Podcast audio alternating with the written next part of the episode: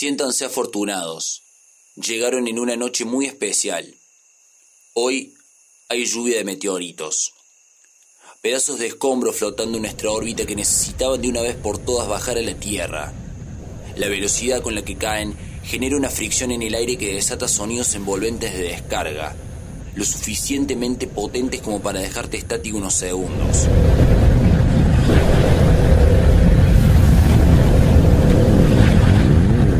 Lo que es que nuestra atmósfera se abre el sonido, porque de noche no hay luz para hacerle frente a la colisión. Vengan, síganme por aquí. Para apreciar la vista hay que atravesar la oscuridad entre los acantilados del Paso de los Muertos, el lugar ideal para las serpientes de cascabel. Ellas guardan los secretos para decírtelos susurradamente al oído, cosas que no se dijeron en su momento, lo que nadie se anima a decir, pero que todos pensamos. Un te amo, un no tengo ganas, un chiste de mal gusto. En la oscuridad también se esconden las lechuzas. Ellas son un enorme radar capaz de percibir todo lo que pasa a nuestro alrededor. Son testigos de la noche, de nuestros actos, de nuestro decir, de nuestros gestos, de nuestros errores y de nuestros aciertos. Déjenlas que sean libres. Ellas solo nos están protegiendo.